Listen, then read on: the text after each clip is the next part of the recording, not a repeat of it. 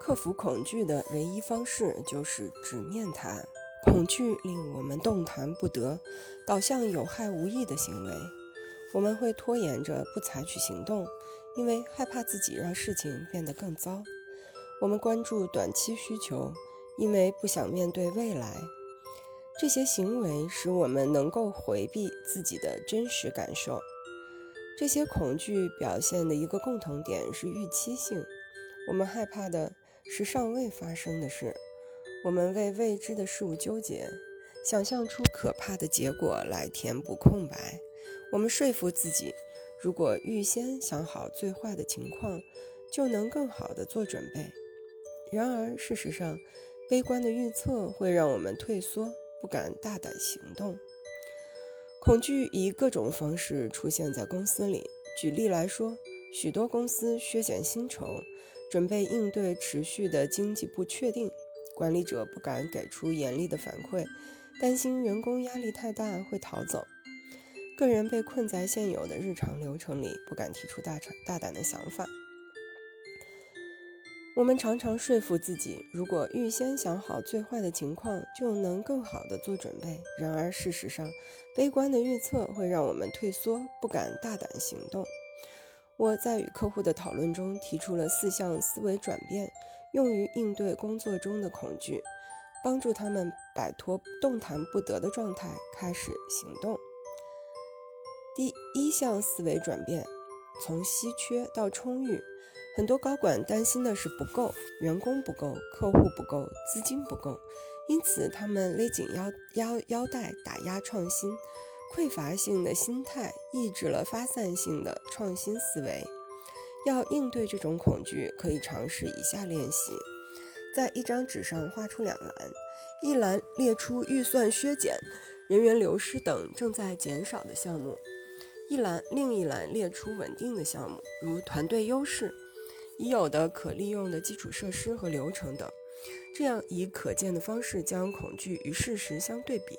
你有什么证据可以证明某些资源稀缺？你看到哪些地方资源充裕？第二项思维转变是从封闭到开放。远程工作扩大了我们的视野，实现了全球合作。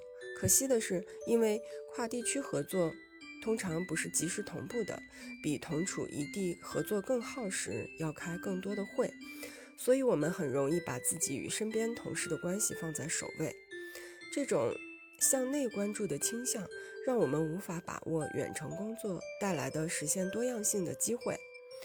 我的很多客户说，混合工作制的环境滋生了本地化，压缩了他们的工作和差旅的范围，还限制了他们交流互动的对象。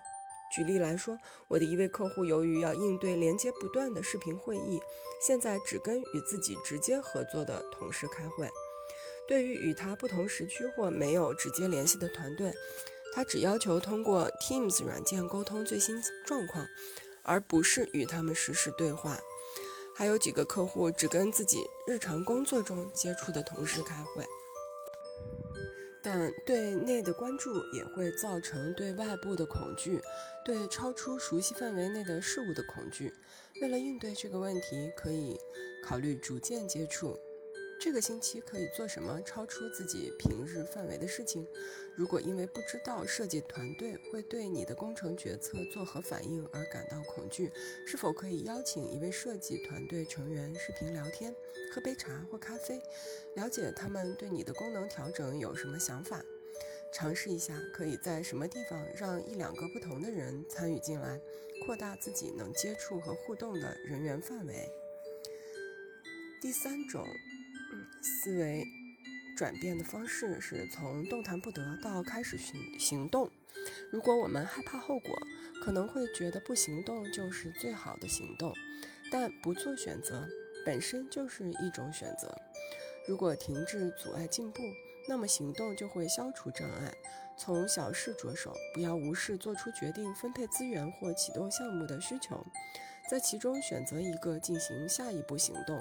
比如，可以找几位客户进行问卷调查，了解他们如何使用产品，确定前进的方向。